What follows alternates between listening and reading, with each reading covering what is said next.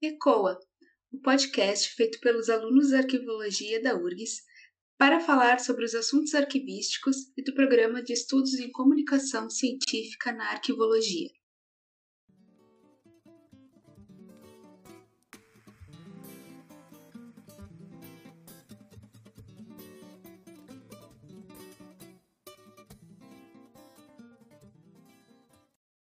Eu sou a Juliana Horta e serei mediadora hoje do ECOA, Arquivologia Fora da Caixa. E o tema de hoje é ensino da preservação de documentos no Brasil. E para falar do episódio, temos a presença do Bruno Ferreira Leite, que é doutor pelo Programa de Pós-Graduação em Ciências da Informação do IBICT UFRJ e professor na Universidade Federal do Rio de Janeiro. Olá, Bruno, muito obrigada por ter aceitado o nosso convite Gostaríamos que tu te apresentasse para os nossos ouvintes e falasse um pouco sobre a tua trajetória profissional. Olá, Juliana. É, vou me apresentar, mas antes disso vou agradecer a vocês, a Léo, né, que me convidou para poder estar participando aqui com vocês. Já conheci o projeto e achei muito bacana, fiquei muito, sinceramente, honrado em fazer parte desse projeto. Inclusive o nome, né, que eu comentei com vocês aqui logo antes da gente começar a gravar, arquivo fora da caixa. É uma coisa, tanto trocadilho eu acho muito interessante, eu achei muito engraçado, e também a proposta, né, de a gente sair das nossas caixinhas, ter algumas relações, interrelações e, e, dialogar mais. Né? É, apresentando, eu vou partir um pouco da, da minha graduação. É, eu gradu... entrei na graduação em 2008 na Unirio, né, na Universidade Federal do Estado do Rio de Janeiro, é, logo em seguida, me formei em 2011. Em seguida, a, apareceu a oportunidade, por coincidência, de um projeto que já era antigo, mas que só começou a, a, ser realizado em 2012, que foi o mestrado profissional em gestão de documentos e arquivos. Então, eu prestei concurso para é, entrar no mestrado e fiz parte da primeira turma. E muito me orgulha isso, né, fazer parte daquela primeira turma. É, os professores pegaram muito pesado naquela época, imagino por, também por isso, né? Mas foi muito bom, foi um processo muito rico.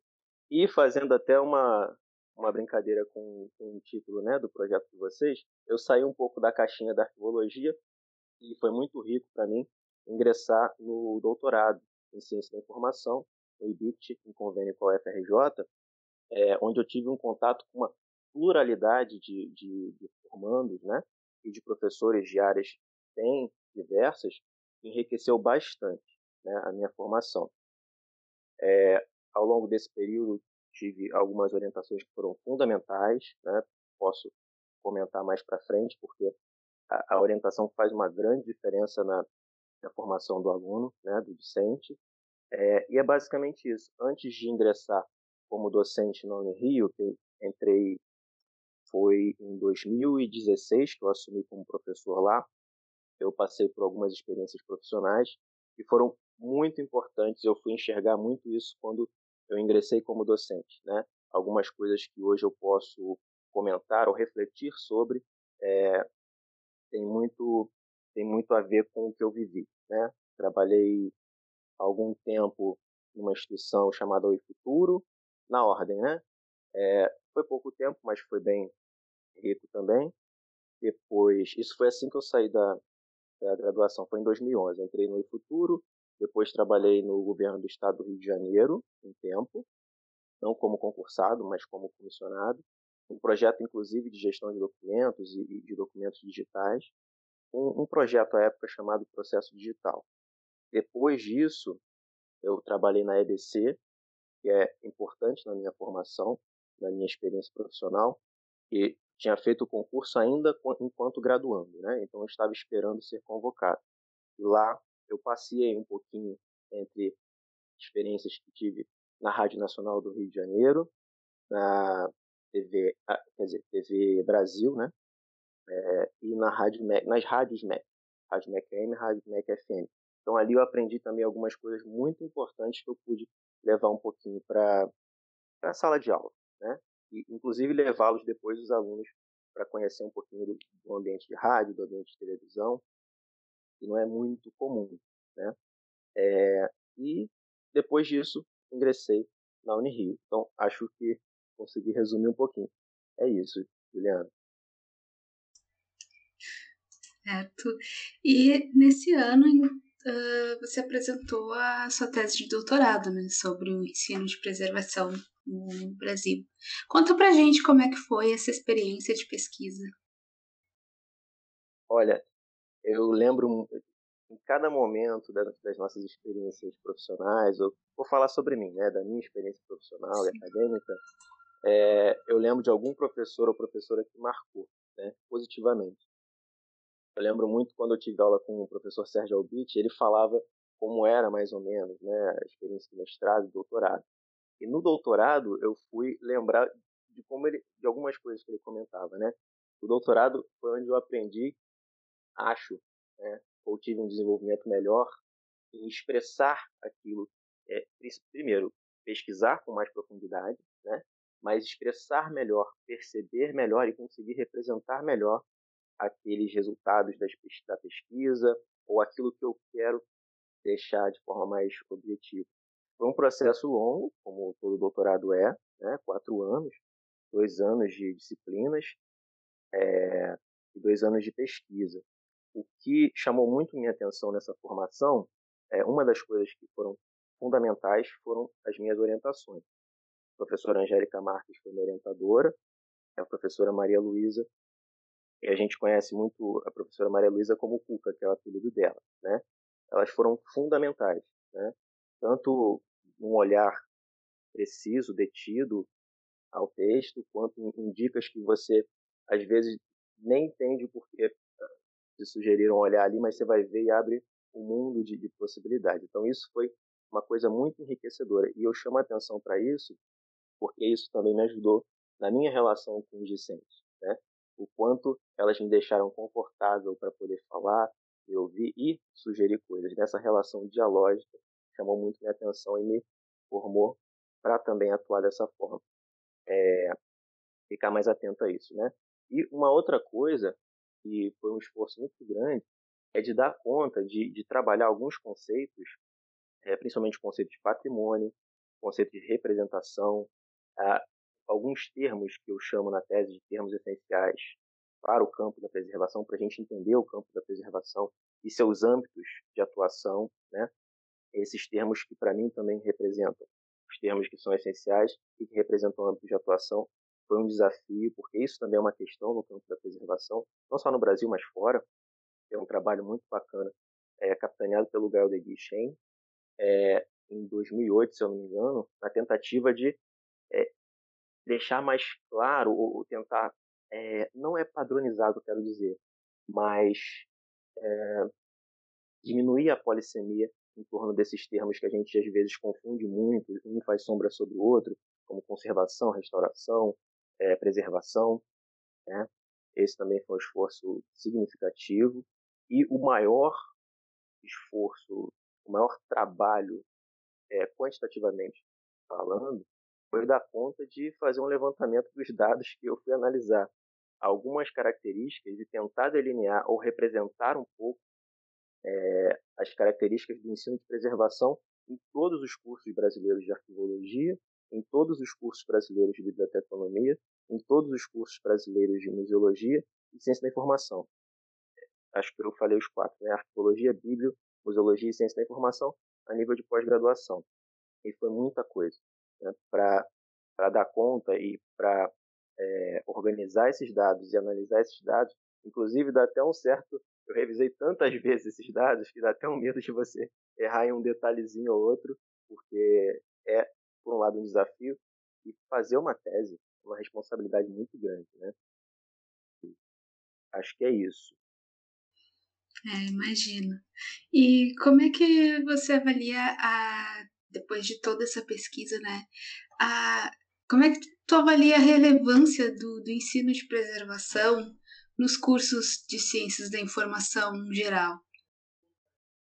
É, ciências da informação, assim, arquivologia, biblioteconomia e museologia. Como é que é? Qual, qual é o panorama da, da, do ensino de preservação nesses cursos no Brasil? Certo. É, eu até remontaria ou, ou é, citaria alguém que pode falar muito melhor sobre essas relações entre essas quatro disciplinas científicas e assim adotei essa perspectiva, né, onde elas estabelecem uma relação muito mais horizontal, que é a professora Angélica Marques, tem muito a ver com a pesquisa dela, né? É, como eu vejo a importância, tem um dos, uma das sessões, deixa eu ver se eu lembro de cabeça, acho que é a quarta, onde eu tento, é, faço um esforço ali para poder demonstrar a relevância da gente ir além, não desconsiderar a parte técnica e tecnológica, mas ir além dela e enxergar as complexidades e as necessidades da gente perceber a preservação, preservação como algo crítico é, é muito importante. E ali eu toco um pouco nessa, digamos assim, a resposta para essa sua, sua questão, que é, ela é base para o funcionamento, para a existência até dessa, dessas dinâmicas que a gente estuda para aplicar, para atuar como profissionais da arqueologia, da biblioteconomia, da, da museologia e como cientistas da, cientistas da informação. Tem é, é, a arqueologia, a biblioteconomia e museologia, diria que hoje tem uma proximidade ou tem conteúdos sobre preservação. Depois eu entro nos detalhes sobre cada uma delas. Cada uma tem uma, uma característica e um histórico né, no Brasil. Mas elas têm é, uma quantidade mais significativa de conteúdos sobre preservação. Né? Já a ciência da informação, por algumas características, tem muito menos desses conteúdos. Né? Mas eu diria que ela é base para o trabalho qualquer que seja. Né? Se a gente não tem um bem material ali para gerenciar, classificar, indexar, expor, seja esse bem material analógico ou digital, se ele não estiver preservado, o risco é muito se ele não estiver sendo preservado, né, não tiver um investimento de preservação, isso envolve muita coisa, não é só a parte técnica, envolve vontade de, né, é, a gente não vai ter o bem para fazer mais nada. Então, por isso, dentre outras coisas, eu julgo como a base para as nossas formações, para as nossas profissões, né, e para essas disciplinas científicas, né, essas quatro. E em relação a, ao ensino de preservação de documentos no curso de, de arquivologia, qual, qual, quais são os aspectos? Assim, tem aspectos positivos, aspectos negativos? É, existe uh, como é que é o panorama de, de da preservação de documentos uh, físicos e, e digitais? Perfeito. A tua pergunta é muito boa e, e, me faz lembrar, na verdade, me fez pensar uma coisa e a pesquisa me trouxe algumas coisas inesperadas, algumas surpresas Sim. e algumas delas muito boas, né? E, e é com relação à arqueologia que eu, eu lembrei alguma dessas boas surpresas. Né?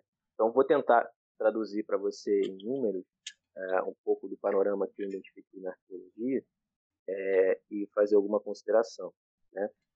É, a pesquisa teve um direcionamento, é, eu diria que foi até bastante objetivo. Né? Nós construímos um referencial teórico, é, investigamos discussões na literatura e em outros espaços, em congressos, em eventos, é, da relevância do que hoje a gente já tem mais, muito mais bem sedimentado no âmbito do ensino, e até no âmbito da prática, que é a conservação preventiva, mas nós identificamos hoje uma relevância, uma forma até de organização e planejamento, uma das formas, mas defendo como uma das, ou a forma mais adequada para a gente trabalhar hoje a preservação, que é ter a metodologia de gestão de riscos aliada à conservação preventiva. Né? Quando essa metodologia possibilita a gente ir a focar na prevenção, mas ir além dela planejando é, desde a prevenção até o último estágio, que poderia ser, que a gente chama nos cinco estágios de controle, uma das ferramentas da, da gestão de riscos, que a gente chama de último estágio é recuperar, né, que pode ser recuperar restaurando algo que foi é, perdeu-se uma parte ou, ou é, deteriorou-se uma parte, ou a gente pode recuperar algo que foi furtado, por exemplo. Então, vou só dar esse exemplo para vocês entenderem por que, que eu defendo essa o ensino dessa metodologia aliada à conservação preventiva. Porque uma das ferramentas que foram desenvolvidas, e até tenho como referência o material do ICRON, é, um, um Canadian Conservation Institute, foi produzido em 2017, é, a gente tem essa ferramenta que vai nos orientar ao seguinte. Primeiro, evitar que um risco de degradação aconteça. E aí está o foco na prevenção. Eu quero evitar que algo aconteça. Né? Em segundo lugar, bloquear que algo aconteça caso já esteja, caso o risco é, seja possível ali, né? Por exemplo, uma enchente onde você tem barreiras para que a água não ultrapasse e chegue ao acervo. Né? Se você não consegue bloquear, o terceiro estágio é detectar algo que esteja acontecendo, que esteja em curso, uma degradação, por exemplo, qualquer que seja, né? para logo em seguida partir para o próximo estágio, que é responder a esse dano que está acontecendo. Responder das mais diversas formas, das formas possíveis e adequadas. Né? Em último, que eu chamei atenção quando falei ali no início, é o recuperar, o estágio de recuperar um dano já acontecido. Né? Então, recuperar tanto algo que pode ter sido furtado ou recuperar algo que foi danificado. Então, isso dá para a gente uma perspectiva é, da prevenção à correção, onde aí interagem diversos profissionais. Eu não estou falando só de arquivista, só de bibliotecário, só de museólogo, só de cientista da informação.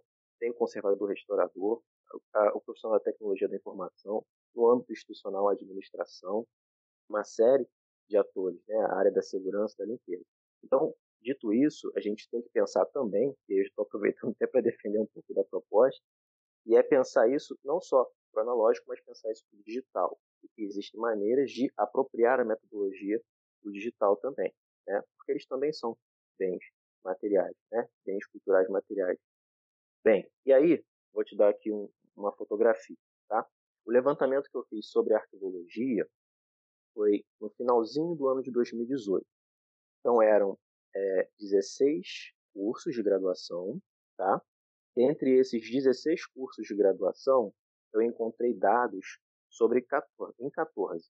Só para um parênteses, a metodologia correspondeu ao seguinte. Primeiro, no primeiro momento, eu fui na, na base, para o caso da arqueologia só, tá? Para não entrar em, em todos, no caso da arqueologia, eu fui na base EMEC, onde tem dados dos cursos de graduação de todo o Brasil. Então, eu fui lá coletar dados básicos sobre todos os cursos de graduação de arqueologia no Brasil, quais são, quem é a coordenação, quando foi criado, etc, etc, vários dados.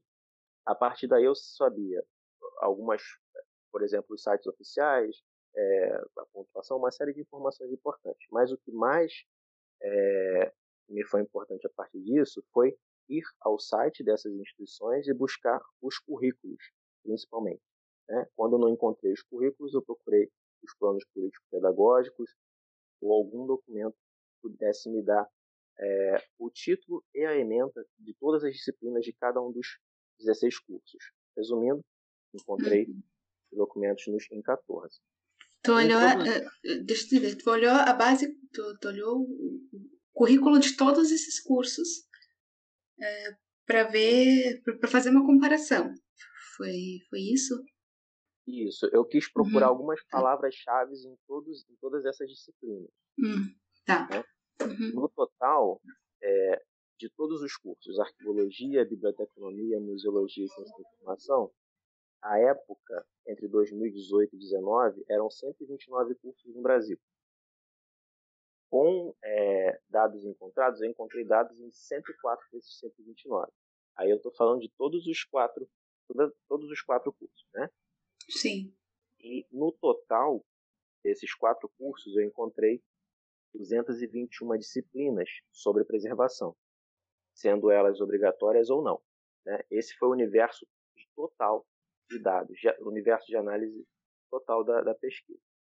Com relação especificamente arqueologia, eu encontrei dados em 14 dos encontrei os currículos, né, de 14 é, cursos dos 16 existentes.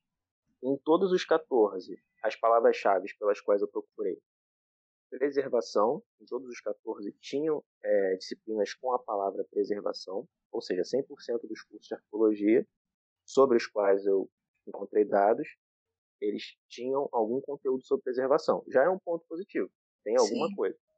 Né? Não é a mesma coisa em outros cursos, por isso que eu ressalto essa, esse dado positivo. Outro termo procurado foi o termo conservação. Né? Então, em 12 dos 14, tinha alguma palavra ali, conservação, nos currículos de arqueologia do Brasil, muito próximo do total também. mas a gente já tem a resposta de que 100% desses 14 cursos contemplam conteúdo preservação. Conservação preventiva, uma outra, uma outra palavra-chave ali que eu usei, é, encontrei em 8 dos 14. Né? E, e é, esse é um dos focos da, da pesquisa, é uma das coisas que eu defendi, né? como relevante a gente ter o estudo da conservação preventiva como âmbito, né?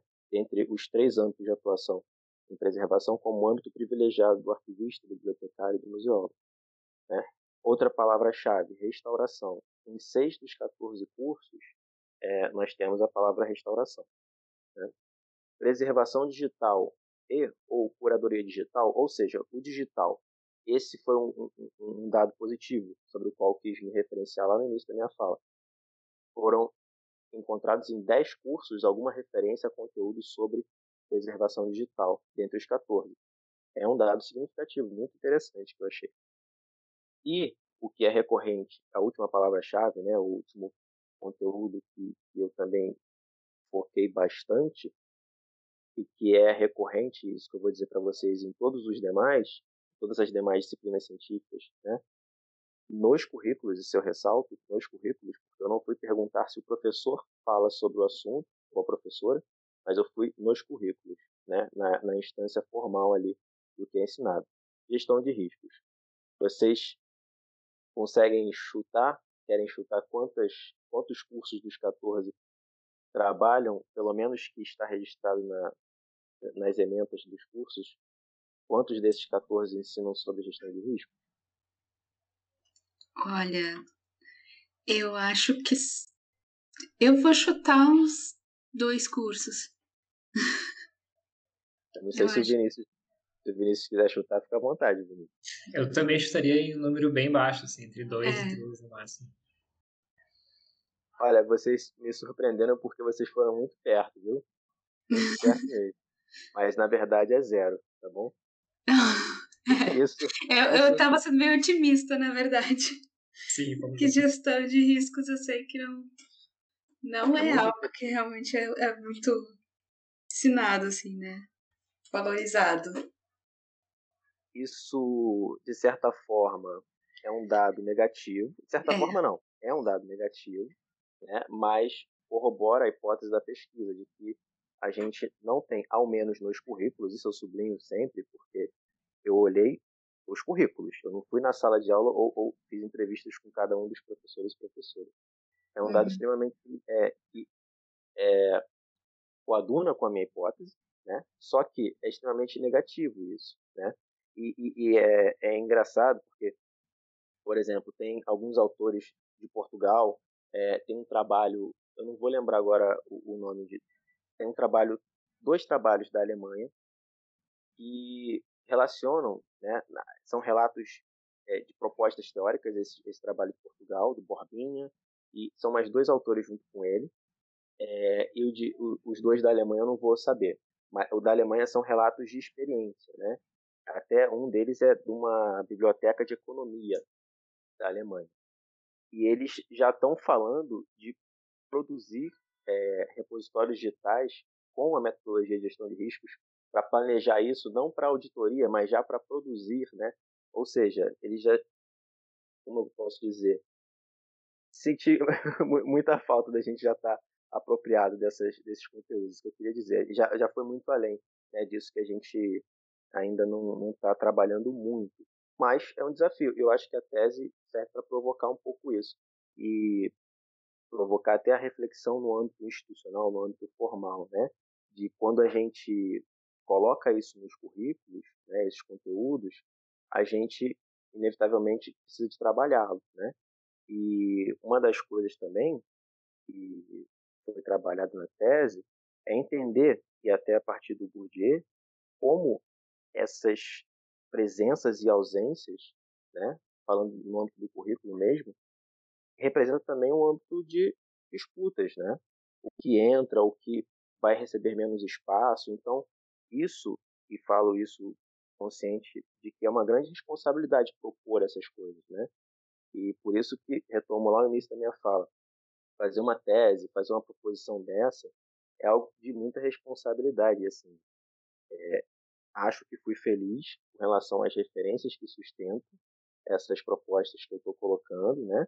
O foco dessas ensino para essas formações, inclusive considerar mais a, a, a preservação no âmbito da ciência da informação, né? Que, é, que tem características diferentes justamente por estar no espaço da pós-graduação, mas e é, é relevante e a gente tem muitos trabalhos que vão sustentar essa proposta e hoje em dia trazer mais a relevância de ter essa metodologia aliada para a gente focar no trabalho de prevenção, ter uma metodologia eficaz e proporciona para a gente esse olhar macro, né, esse olhar holístico, um foco na prevenção, uma perspectiva gerencial e promove ou deve promover né, o diálogo com outros atores de outras disciplinas científicas, como mencionei agora há pouco. São diversas pessoas que vão trabalhar, e aí aproveito para mencionar, né, nas três, é, nos três âmbitos de atuação que eu defendo lá na tese. Eu até recorro à, à tese da Silvana Bojanowski para trabalhar a ideia de termos hiperônimos e termos hipônimos. Né? A preservação seria, para mim, na verdade, é para mim, que representa o campo como um todo. Seria um termo macro, né? E ele seria o termo hiperônimo. O termo hipônimo ele seriam dois grandes âmbitos de atuação e preservação, que é a conservação e a restauração. Né? Por sua vez, a conservação se subdividiria ou se subdivide em dois é, termos hipônimos e os dois âmbitos de atuação e preservação também. Ou seja, a conservação se dividiria entre conservação preventiva e conservação curativa. Ou seja, em resumo, tentei fazer uma imagem mental aqui para explicar. A gente tem o âmbito da conservação preventiva, da conservação curativa e da restauração. E, e a gente pode ter diálogos e interseções aí, mas são atores diferentes que vão atuar nesses âmbitos de atuação. Né? E acho eu que a gestão de riscos ajuda, inclusive, nesse diálogo, quando aproveitei para falar para vocês sobre os cinco estágios de controle, que vai, entre aspas, do início ao fim ou da perspectiva mais preventiva até a perspectiva mais corretiva possível. Né? Então, é uma proposta de promover relações, né, diálogos, trocas e, e, por meio disso, conseguir êxito em algumas coisas que sozinhos a gente não conseguiria. É, eu, eu já pensando aqui, porque eu, eu como estudante de, de arquivologia, como, como graduando, eu ainda estou aprendendo. Então, todos os, os episódios, né, eu estou aprendendo alguma coisa nova. E aqui eu fico pensando, né, na, na nossa defasagem curricular. E em, em algumas disciplinas ainda precisam, né, de, de algumas disciplinas não, não se conversam, né? Às vezes precisa dessa integração na nossa grade curricular em nível de graduação. Não, sei se é isso que, que tu pensas, Bruno, como professor também, né, de graduação. Ah, Olha, uma das coisas. Desculpa, te interrompi? Não, pode ir, pode ir. Uma das coisas que não por acaso é, me ajudaram muito na prática docente e na, na construção da tese, e não por acaso abre e fecha a, a tese, são algumas ideias do Paulo Freire. Né? Eu abro a tese dizendo que se a educação não pode tudo, e não pode, ninguém, nada pode, ninguém pode tudo, mas alguma coisa fundamental ela pode, né? E a gente está aberto a entender que a gente precisa ou a gente não sabe tudo, como diria ele, somos eternamente inacabados, né? A gente não vai chegar a um estágio último. Eu queria dizer para você que a gente também, como professor, aprende muito e algumas coisas com vocês.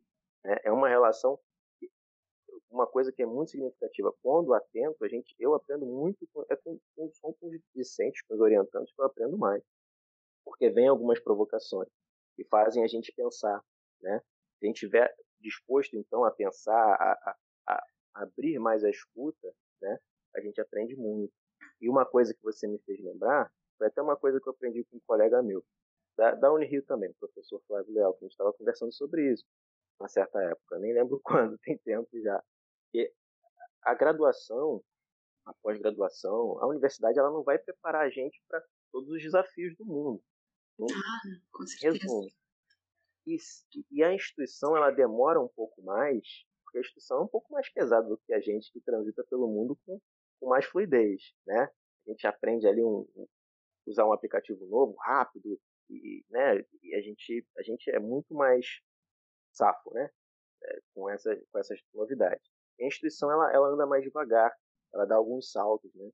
Então é, eu até me arrisco a dizer que ela nunca vai estar tá, é, e eu não sei se essa é a melhor ideia que eu, eu gostaria de, de passar, mas sempre atualizadinha com as demandas, porque a gente não forma só para o mercado, a gente tem que formar cidadãos também. Né? A gente tem que formar pessoas que vão pensar ações de cidadania. A gente estava ontem conversando com, um grupo de pesquisa né, que eu estou é, coordenando na, na Rio. Na verdade, não é um grupo de pesquisa, mas temos somos sete pessoas em torno de um projeto de pesquisa. E a gente só não está formalizado que é um grupo, mas né, na prática é um grupo que faz pesquisa. E a gente estava discutindo sobre cidadania patrimonial. Então tem várias coisas né, que a instituição vai demorar um pouco para ir atendendo, né? Mas eu acho que ela pode provocar a gente. E uma das coisas que eu mais me orgulho assim, de ter aprendido na universidade pública é de aprender a aprender. Aprender a pesquisar, aprender, ser provocado a ser curioso, ser provocado a ir além, sabe?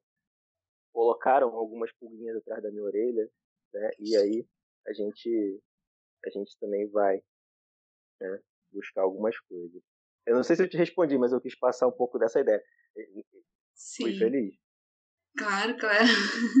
Totalmente. E tu acredita que iniciativas de pesquisa sobre preservação de documentos nos cursos de graduação de arquivologia podem contribuir para um melhor processo de ensino-aprendizado dos alunos, formando assim melhores profissionais na área? não sei se eu entendi a pergunta. Você pode, pode repetir? É, iniciativas sobre iniciativas de pesquisa sobre preservação de documentos. Uhum. acredito que isso pode eh, contribuir para um melhor processo de, de ensino-aprendizagem dos alunos, para que eles possam sair melhores profissionais da, da, universidade. Acredito que sim. Inclusive, às vezes a gente é, às vezes a gente coloca a expectativa muito lá em cima e às vezes a gente coloca a expectativa muito lá embaixo das coisas que a gente faz, né? Na vida como um todo, mas é, na academia, para ficar mais circunscrito a tua pergunta, é, e assim, uma das disciplinas, eu ministro duas disciplinas hoje na Unirio. Uma é a conservação preventiva de documentos, né?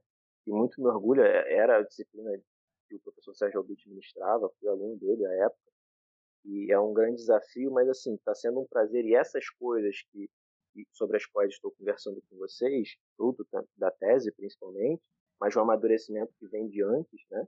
Isso eu estou inserindo e atualizando, repensando junto com um grupo de monitoria. A gente faz reunião toda semana. A gente estuda é, textos sobre pedagogia, principalmente Paulo Freire, e discute a disciplina toda semana. E a gente está, eu falo a gente porque como eu te falei antes, eu aprendo muito com, com esse pessoal, né, que está toda semana ali discutindo a disciplina. São os monitores da disciplina. E estou inserindo esses conteúdos sobre os quais eu estou defendendo aqui na disciplina. E o resultado está sendo muito bacana. Né? Então, é uma coisa que eu nem esperava um resultado tão bacana como foi, por exemplo, do último semestre.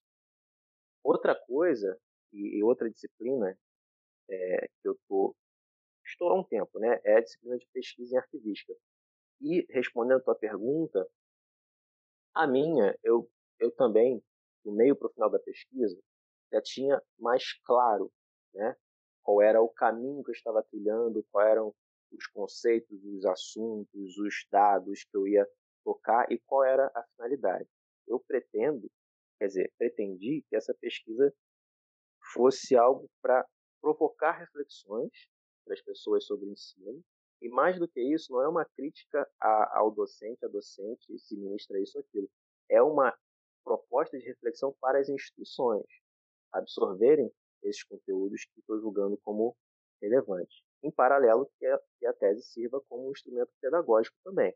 Né? Por isso, meu intuito de tentar escrever da forma mais inteligível, direta, clara possível e agradável na medida do possível. Né? é um texto científico, mas tentar deixá-lo agradável e fluido na maior o mais possível. Né?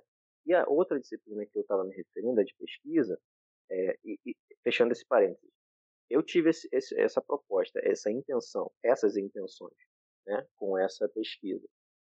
É, só que na, na, disciplina de pesquisa em arquivística lá, na Unirio, tem algumas que são extremamente interessantes e promovem não só a mim e para as monitoras, os monitores, reflexões super interessantes e surpreendem positivamente, como alguns impactos. É, tem uma, não lembro nem o semestre, mas tem pelo menos uns dois anos, três anos.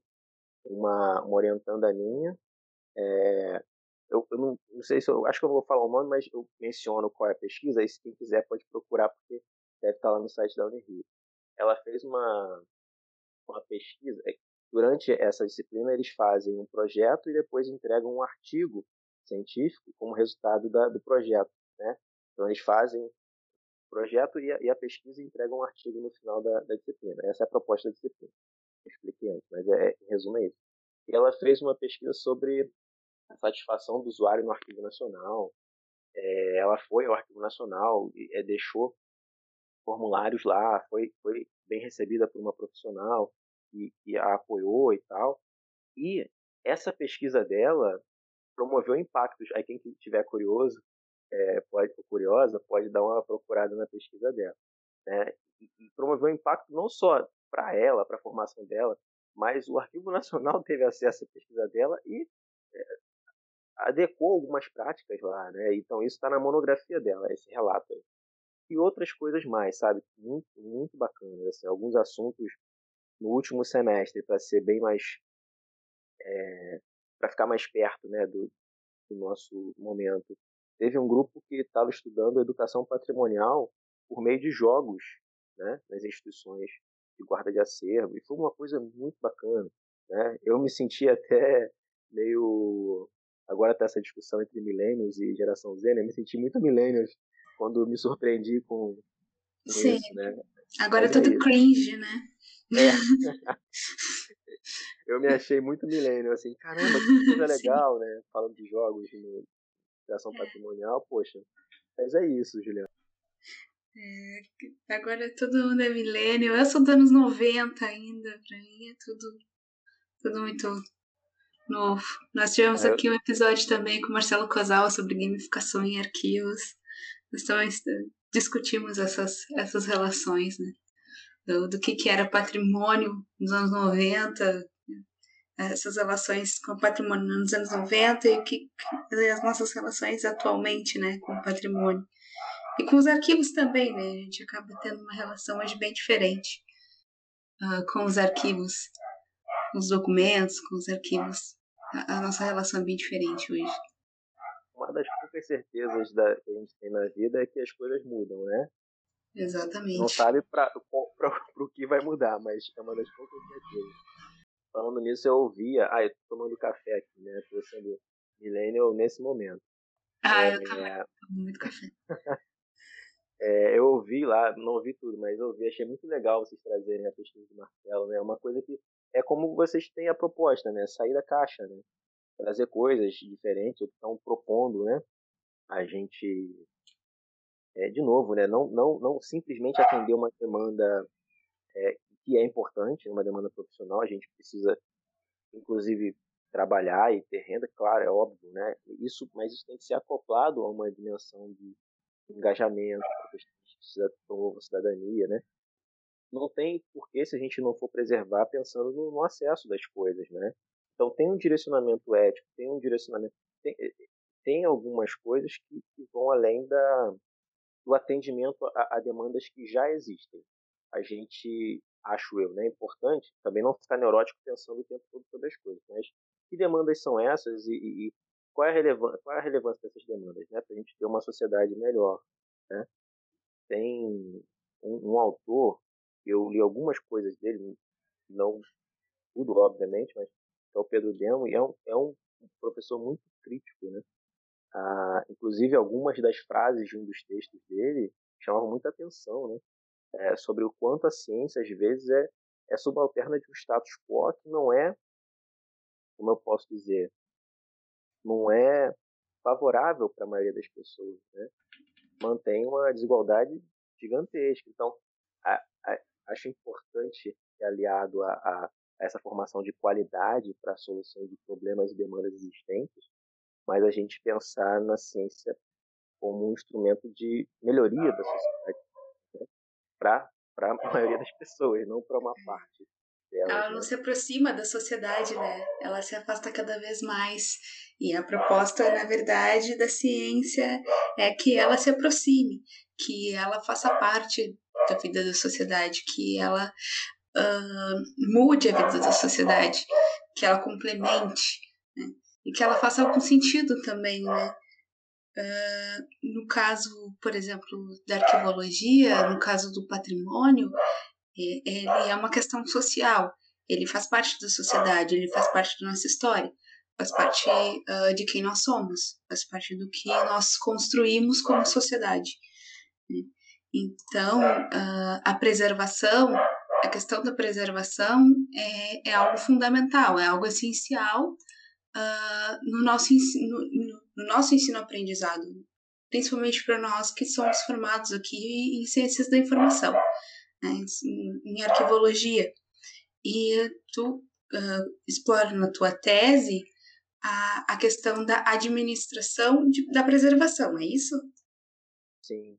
É. é uma, é uma coisa que não é nova, mas a, a, gente tem muita coisa boa, muita coisa, para não ficar no adjetivo, mas muita coisa é, que, que, que já resolveu alguns problemas que já foram produzidas algumas ideias, alguns instrumentos, e a gente às vezes deixa de, de, de referenciá-los ou de trazê-los à tona, né? Então essa essa perspectiva da administração da preservação não é nova, mas eu fiz questão de deixar, inclusive, registrado com essas palavras ali, porque em resumo, a preservação é um processo contínuo, não é um produto. É, ah, fiz um trabalho aqui, ah, sei lá, restaurei um documento, um monumento, ou e está terminado, pronto, é um produto que está preservado. Não está.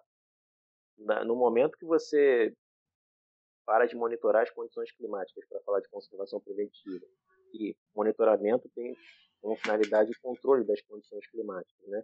Se você para de fazer isso, você parou o processo de preservação. Então, por isso é um processo contínuo, né? E teoricamente é de, é de eterno, nada dura para sempre, né? Mas a gente é, trabalha com a finalidade de mitigar riscos, né, de diminuir ao máximo a degradação dos bens que a gente tem é, selecionados para preservação. Né?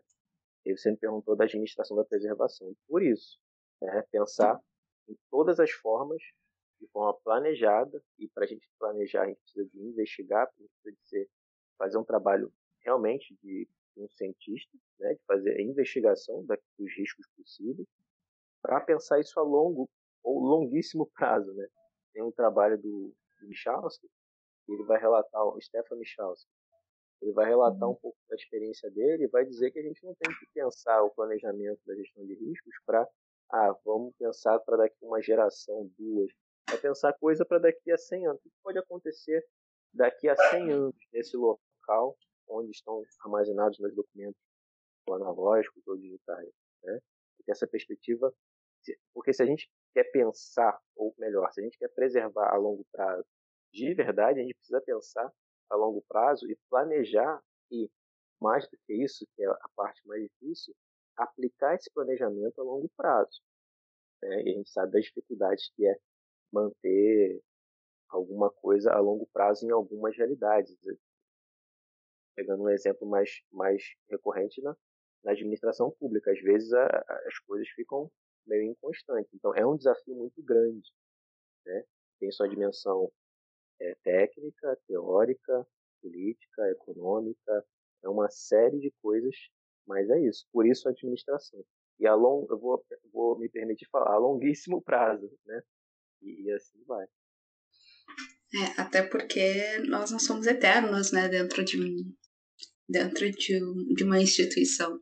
Às vezes alguns alguns uh, funcionários trabalham como se eles fossem eternos dentro de uma instituição arquivística, então eles fazem da maneira uh, que eles acham mais uh, correto.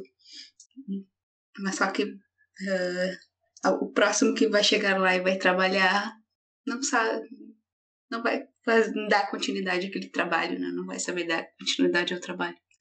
Exatamente. Eu vou falar uma coisa óbvia, mas é, às vezes é, é muito importante falar o óbvio, né?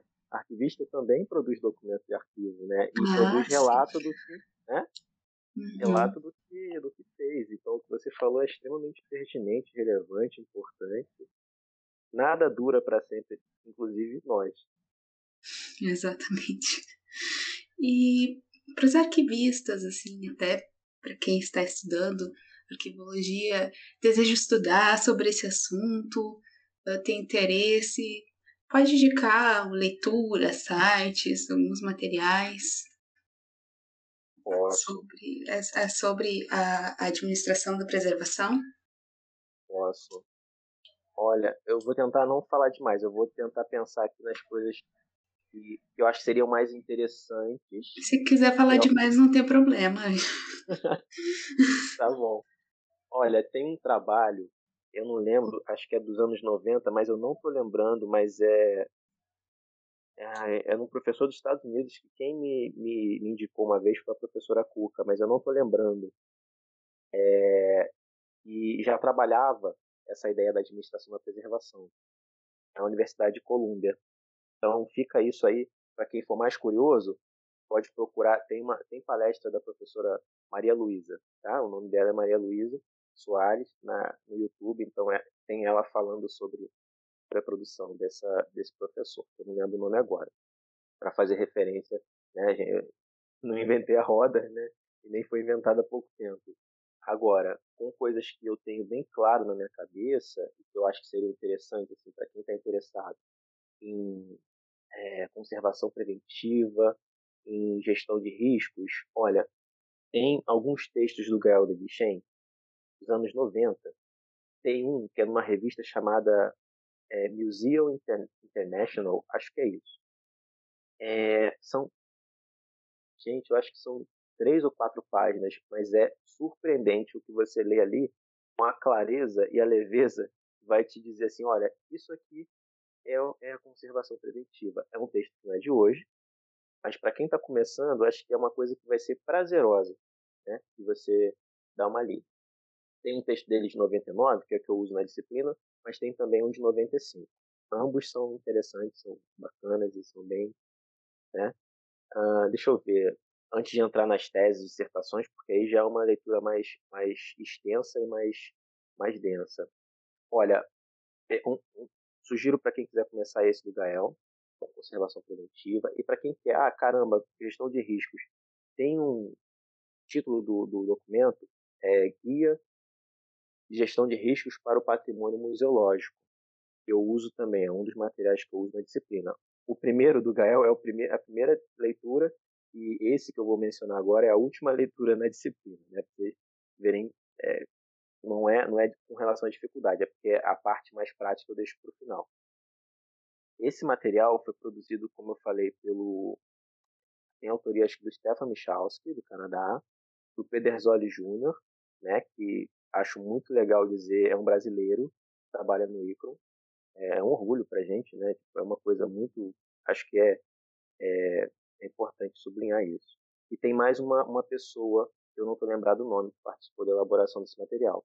É um guia, é, basicamente um, um, manual de como trabalhar, como planejar e como aplicar a, a gestão de riscos para a preservação do patrimônio museológico, mas ressalto isso eu uso para trabalhar gestão de riscos no âmbito dos documentos de arquivo e é um dos, dos uma das referências que eu uso para a gente praticar gestão de risco no âmbito da disciplina de conservação preventiva, ou seja, aplicar a conservação preventiva por meio da gestão de riscos, né? Durante a pandemia, nós estamos dando aula online, então a gente está os alunos, né, estão fazendo o, o trabalho a partir dos seus arquivos pessoais. E tem uns relatos muito legais que as pessoas, nossa, eu nunca tinha parado para reparar isso ou aquilo. E, e, e, o mais interessante é que é dentro da sua própria casa, né? Então, quando a gente voltar às aulas presenciais, a gente volta como fazia antes. A gente ia a alguma instituição, é, geralmente a gente ia, a gente foi várias vezes no arquivo da própria NRI, mas a gente passeou em outros espaços, um, uma visita a cada semestre, né? Para aplicar esse, esse manual, esse, eu chamo de manual, mas o, o título é guia para de gestão de risco, né, etc.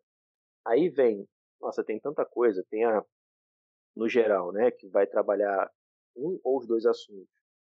A tese da Solange Zúñiga, a dissertação da Ingrid Beck, a, a tese da Ana Paula Carvalho, a dissertação da Osana Hanesh. Eu vou esquecer alguma coisa aqui. Tem, tem a dissertação e ou a tese da, da Adriana Rolós. É, gente, tem muita coisa. É, especialmente, aí eu já não vou lembrar o nome, mas os trabalhos do Borbinha, que vai relacionar a preservação digital e a gestão de riscos. Né? Acho que isso é interessante. É... Eu não vou lembrar aqui os, as duas referências lá da, da são, são, autores da Alemanha, mas eu não vou lembrar o nome deles. Mas uma é da biblioteca, se vocês quem tiver quem for curioso vai achar também. A biblioteca é ZBW, a Biblioteca de Economia da Alemanha, e eles têm um trabalho, pelo menos no site deles, tem um relato do trabalho deles com a preservação digital, utilizando-se da metodologia de gestão de riscos. Ou seja, é, é, pelo menos lendo, é encantador. Eu não conheço a realidade lá, mas. Né? E eles trabalham em parceria com outras duas bibliotecas, então é um sistema que eles têm entre eles, trabalhando a preservação digital por meio da gestão de riscos. Ou seja, também está trabalhando a conservação preventiva. Né? O que eu me lembro agora, Juliana, é, é isso. Talvez já seja bastante coisa quem quiser, tiver curiosidade, tudo isso está na, nas referências da minha tese. Tudo que eu falei. É, tá é, é que eu ia dizer, esqueceu de mencionar a tua tese. É verdade, né? Tem a minha tese, inclusive. Mencionou várias teses importantes, claro, mas esqueceu de mencionar a tua tese. Que eu recomendo, é muito bom. É, agora, para encerrar, eu gostaria que tu pudesse falar pra gente uh, sobre alguma memória afetiva que tu tem com a arquivologia. Qual seria essa memória afetiva? Uma só? Pode ser uma, duas, três. Eu acho que tem duas. E são relacionadas a, a dois professores também, que eu faço aqui até referência e agradecimento. Eu acho que balizaram um pouco, assim, até da minha, dos meus direcionamentos de, de curiosidade, de investigação, de interesse por pesquisa um é o professor João Marcos, que foi meu orientador na graduação e mestrado. Uma condução tranquila, assim, consciente, é, dando liberdade, dando escuta e também orientando, claro, né? E, então, e, e, e sempre tocou muito na dimensão do que há de cultural nos arquivos, né? É, tem um trabalho muito bacana, muito próximo da sociologia.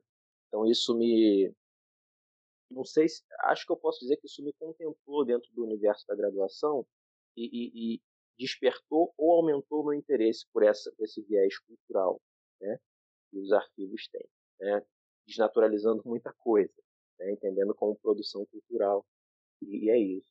Um outro professor, que eu até, até fiz referência aqui em algum momento, é o professor Sérgio Albit, né, e, nossa, ele, é um professor assim excelente e vira e mexe alguma coisa que eu leio, alguma coisa assim, até lembro dele. Já, quando eu defendi a tese, mandei a tese para ele. Fiquei feliz que ele, que ele deu um bom retorno. E eu lembro, a primeira memória afetiva é essa, né? Uma satisfação de, entre aspas, me encontrar dentro da, da, da academia, né? É, porque para não passar desapercebido ou para que eu não mencione, eu pretendia fazer música, né? coisa que eu levo em paralelo até hoje na minha vida. Mas ali, é, dentro de um grupo de pesquisa que o professor João coordena até hoje, eu me encontrei um pouco dentro da arqueologia, encontrei um lugar de satisfação. E o professor Sérgio, Sérgio uma vez, eu lembro que a gente estava esperando ele chegar na sala de aula e tal, e ele fez um elogio por eu ter apresentado um trabalho, ter saído bem, um trabalho, acho que foi na história, e aquilo ali me marcou, aquilo deu uma motivação. É, foi um elogio do professor Sérgio, que eu admirava e admiro até hoje, né? Pela condução dele, pela, pela produção dele e tal. Então, são duas coisas que, quando você perguntou, acho que por isso eu quis ressaltar os dois, que são, ah, eu posso dizer, talvez até algumas duas balizas, né, de dos meus direcionamentos, né, para com pesquisa e, e etc. É isso. Eu acho. Certo. Bem, então nós vamos nos aproximando do encerramento. Eu gostaria de agradecer a participação do Bruno. Muito obrigada. E caso queira deixar alguma consideração final, Bruno, a fala é tua. Olha, minha consideração final remonta à inicial. Eu fiquei muito feliz de ter sido convidado. É, foi uma satisfação conversar com você, Juliana e Vinícius, que está aí é, ajudando na gravação. Agradeço a Léo novamente. É, fiquei muito feliz de saber que ela estava à frente do projeto, porque eu já conhecia, já tinha ouvido, mas não, não sabia quem era a professora que estava é, no projeto. Né? Então é isso, gente. Estou super satisfeito. Espero ter contribuído, ter ajudado, é, ter falado alguma coisa interessante para vocês e para quem estiver ouvindo a gente. E só tenho a agradecer. Só isso mesmo. Bom, então nós vamos encerrando mais um episódio do programa ECOA, né? programa de extensão, projeto da Arquivologia da Universidade Federal do Rio Grande do Sul, para dar voz à arquivologia, mostrar, fazer arquivístico e pensar fora da caixa. Até o próximo episódio. Sigam a gente nas redes sociais, ecoa.urgs. E se você gostou, não deixe de compartilhar.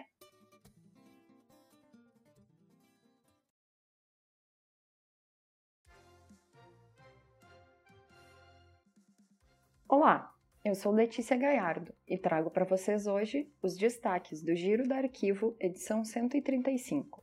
O destaque dessa semana é: Direção do Arquivo Nacional determina o retorno dos servidores ao trabalho presencial. Com mais de 513 mil mortes e média móvel superior a 70 mil novos infectados por dia, o Brasil ainda está longe de superar a pandemia do novo coronavírus. Mesmo assim, parece haver pressa para que a vida volte ao normal, mesmo que às custas de novas infecções e mortes. Na semana que passou, a direção do Arquivo Nacional determinou que todos os servidores da instituição devem voltar ao trabalho presencial, parcialmente suspenso desde março de 2020. Em etapas, trabalhadores efetivos e estagiários devem retornar aos seus postos até 19 de julho. O retorno, segundo o colunista Lauro Jardim, será feito em sistema de rodízio.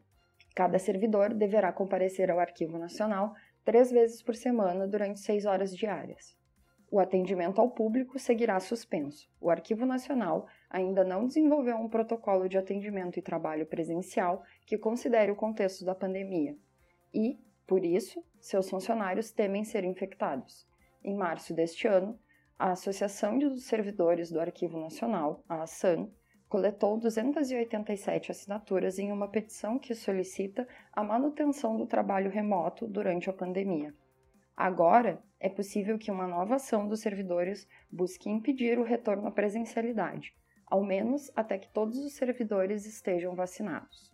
Na seção Brasil, a Câmara dos Deputados discutiu no dia 28 o armazenamento de dados de consumidores. A audiência foi requerida pelo autor do PL 796 de 2019, que proíbe vendedores de armazenar dados de cartão de crédito ou débito sem a autorização do consumidor. Com o intuito de construir um arquivo sobre autoras mulheres do norte e nordeste do Brasil, foi lançada na semana passada a plataforma Brava. Vale a pena conhecer. O Conselho de Justiça Federal publicou no último dia 17 a esperada Resolução 714, que dispõe sobre o Programa de Gestão Documental e Memória da Justiça Federal de primeiro e segundo graus. E a revista eletrônica do Arquivo Público da cidade de Belo Horizonte recebe artigos para publicação até o dia 31 de agosto. A FGV abriu inscrições para o curso de inverno Documentos Digitais, Desafios e Estratégias, que vai acontecer entre os dias 12 e 23 de julho. E acontecerá também o primeiro ciclo de debates Arquivos e História, com ótima programação. Na seção Mundo, Documentos classificados do Ministério da Defesa do Reino Unido sobre a Rússia foram encontrados em uma parada de ônibus em Kent, na Inglaterra. Ao todo, são 50 páginas de um material considerado sensível pelas autoridades britânicas. A imprensa israelense adjetivou de sem precedentes e antidemocrática a destruição de documentos que se encontravam nos cofres do gabinete do agora ex-primeiro-ministro de Israel, Benjamin Netanyahu. O ex-arquivista-chefe de Israel, Yaakov Lozovic, disse que, abre aspas, nunca se confrontou com uma situação em que um primeiro-ministro de saída tenha mandado destruir documentos, fecha aspas.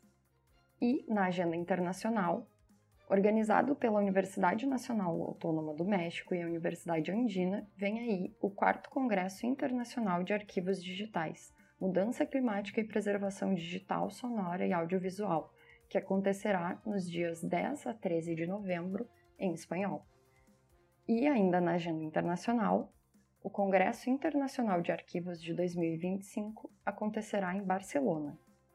Na sessão para ler com calma, confira o Guia de Gestão de Dados de Pesquisa para Bibliotecários e Pesquisadores, recém-lançado pelo Instituto de Engenharia Nuclear, via CENEM, e um número especial da revista francesa Signata, dedicado à semiótica nos arquivos, em francês, via Signata.